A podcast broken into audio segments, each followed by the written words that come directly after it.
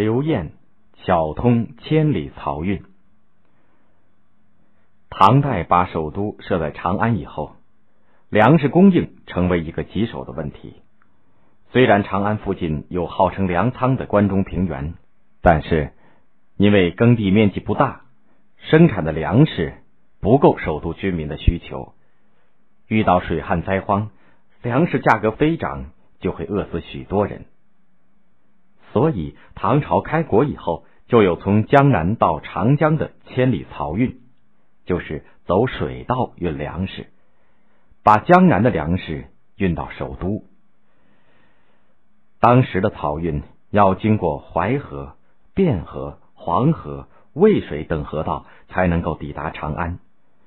沿途行船非常不易，特别是在北人门、中神门、南鬼门这三门险峡中，常常翻船，粮食丢了不说，船上的人的性命也难保。这条线路的漕运不仅费用大、损耗大，而且风险也很大。谁都不想当这个差事。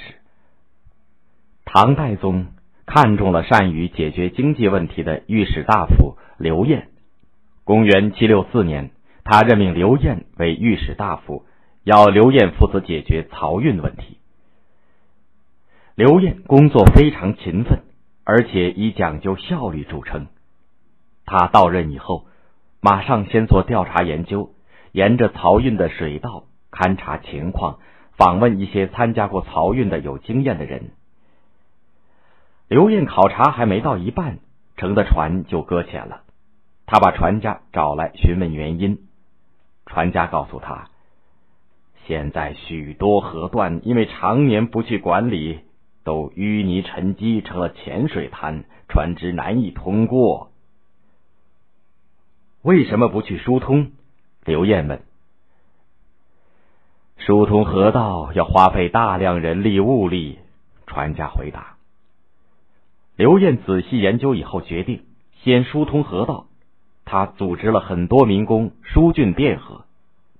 有个老船工提醒刘晏：运河、淮河、汴河、黄河、渭水水势不同，各地的船家都有自己熟悉的水域。如果一条船从头行到底，省事倒是省事，但很危险呐。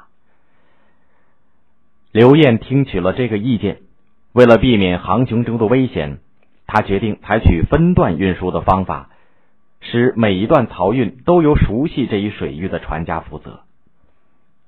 分段运输的最大问题是装卸，以前粮食都散装在船舱里，装船起岸十分费劲儿，损耗又大。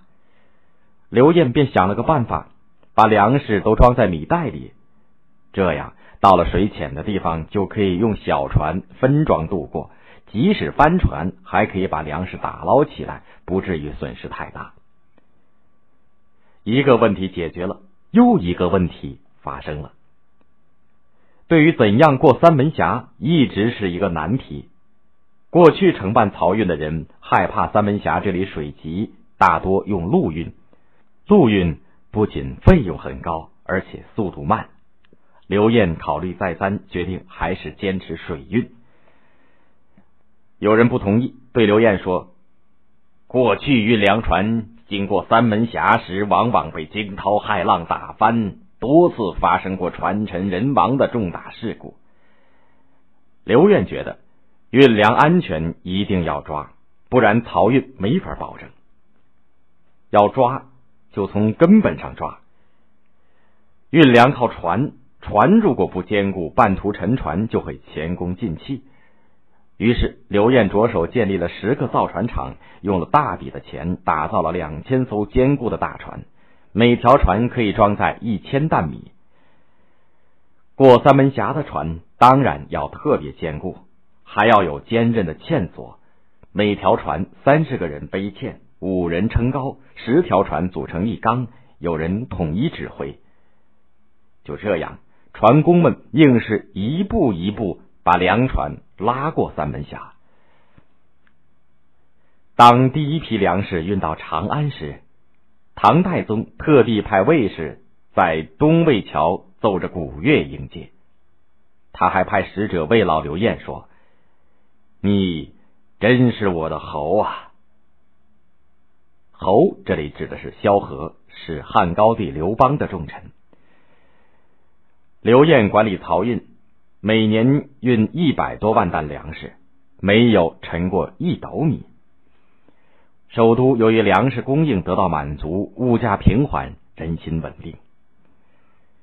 在疏通漕运河道的同时，唐代的水利事业也发展起来，使水利资源得到了充分的利用。唐代大力发展水利灌溉事业，新修的水利工程约二百六七十处。比如，在北方发展了关中的农田水利，重点开发黄河、汾河河曲地带的水利；又在龙门下引黄灌田。在南方，则相继完成了江浙海棠、太湖湖堤以及长江堤防等工程。这些工程都为发展农业生产起了很大的作用。